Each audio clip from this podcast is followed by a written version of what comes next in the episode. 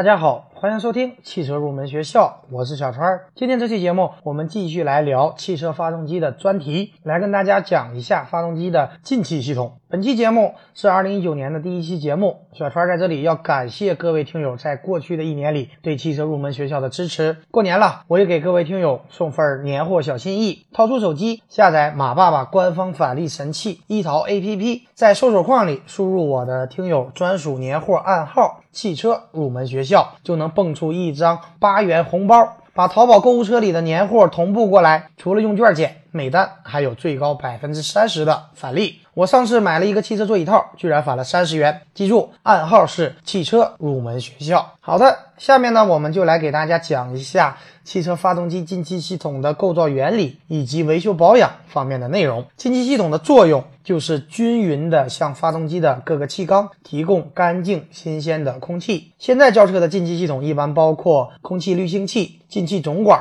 进气歧管和节气门体，进气系统大致的工作原理是这样的：空气经过引气管流入空气滤清器，经过空气滤芯过滤掉杂质以后，经过进气软管进入到进气歧管，然后和喷油嘴喷出的燃油混合，形成适当比例的燃油混合气。混合气在气缸内燃烧，就会产生动力。这呢就是进气系统的主要的工作过程。下面我们就一一来为大家进行讲解。第一个，我们来说一下空气滤清器。汽车燃油的燃烧需要大量的空气，如果不过滤掉空气当中的杂质，会加速我们发动机气缸的磨损。有实验证明，如果我们发动机不安装空气滤清器，它的寿命将缩短三分之二。空气滤清器的作用就是过滤掉空气当中的杂质和灰尘，让干净的空气进入到气缸。进气口在设计的同时，也要避免水和雪进入到进气系统。另外呢，空气滤清器它也可以起到消减进气噪音的作用。现在的轿车发动机的空气滤清器一般都是用干式的纸质滤芯儿或者无纺布滤芯儿。为了节约空间，同时增加它的过滤面积，滤芯会被折叠成各种各样的形状，以增大过滤面积。下面呢，我们就来说一下空气滤清器的维护和保养。这个呢，对于大家用车来说是很重要的。首先，大家要按照厂家规定的更换周期，定期的更换空气滤清器。因为空气滤清器在使用了一定的时间之后会变脏，滤清器的进气阻力就会越来越大，所以呢，要定期的进行更换。可能有很多车主会把空气滤芯吹一吹，继续进行使用。这个办法呢，也不是不可以，但是这个方法是无法把空气滤芯彻底的。清理干净的和新的空气滤芯，它的性能也肯定是有差别的。所以我建议大家，空气滤芯最多最多在清理了五次之后，就一定要更换新的了。最好是清理了两次就更换新的。如果你所在的城市空气质量不是特别的好，或者灰尘比较大，那么更换空气滤芯的周期也要尽量的提前。另外呢，这里来给大家说一下空气滤芯清理需要注意的一些问题。清理空气滤芯时，我们可以先用软毛刷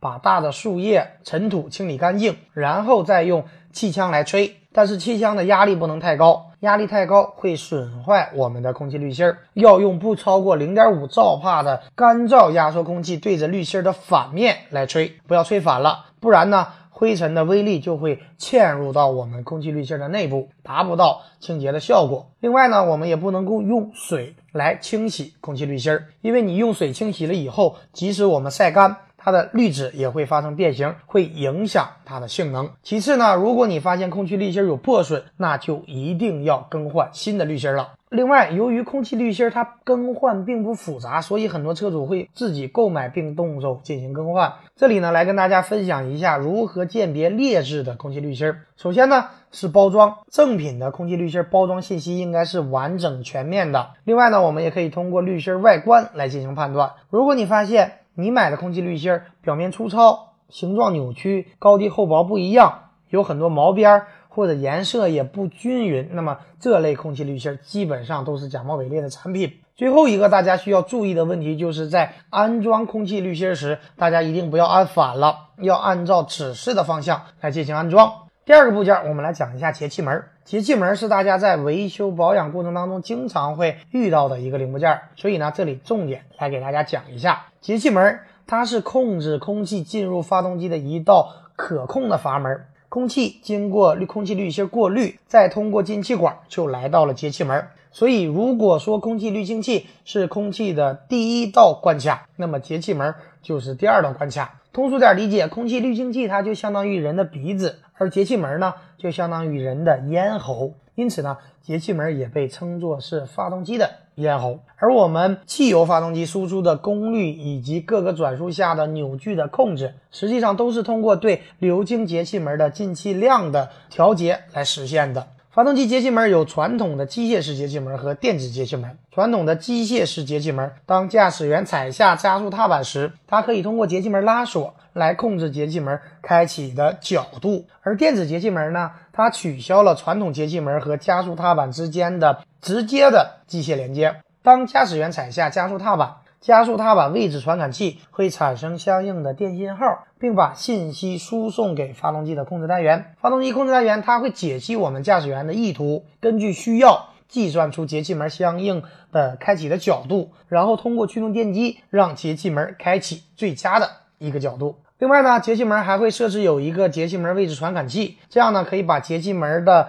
开度信号又反馈给我们发动机的控制单元。对于节气门，大家最常遇到的一个问题就是节气门变脏的情况。那么节气门为什么会变脏呢？这是因为没有被空气滤芯过滤掉的灰尘粘接在节气门的周边，遇到油气就会变成油泥，这就是所谓的积碳。它就好比人嗓子里的痰一样。如果节气门过脏，就会导致节气门卡滞、进气量不准、怠速转速偏高或者怠速不稳等等情况。这里呢，给大家说一下清洗节气门需要注意的几个问题。首先，如果修理厂用的是化油器清洗剂来给你清洗节气门，由于清洗剂会把节气门轴的润滑剂一起给清洗掉，所以在清洗之后，我们要记得在节气门上涂上一点润滑油。而如果它采用的是专用的节气门清洗剂，则相对会要好一点。另外呢，在节气门清洗之后，有时可能会出现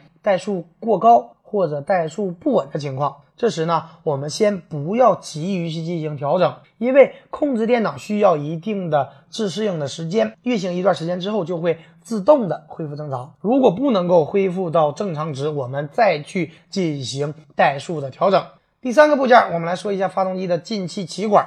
进气气管，大家可以理解为把空气均匀分配到各个气缸的管子。进气气管位于节气门和发动机进气门之间，对应发动机气缸的数量。比如四缸发动机就会有四个进气道，将空气分别导入到各个气缸当中。为了保证发动机每一个气缸的燃烧状况相同，进气气管在设计时要尽可能保证每一个气缸的气管的长度和弯曲度保持相同。同时呢，进气气管的内壁也应该尽量的光滑，降低进气阻力。这里呢，给大家主要介绍一下可变进气气管技术。传统的发动机进气气管的长度是一定的，这样呢，它只能保证发动机在某一转速下获得最佳的冲量系数，不能够兼顾高低速的性能。而可变进气气管技术的核心思想，就是在发动机低速时用又长又细的进气气管。这样呢，它可以增加进气的气流速度和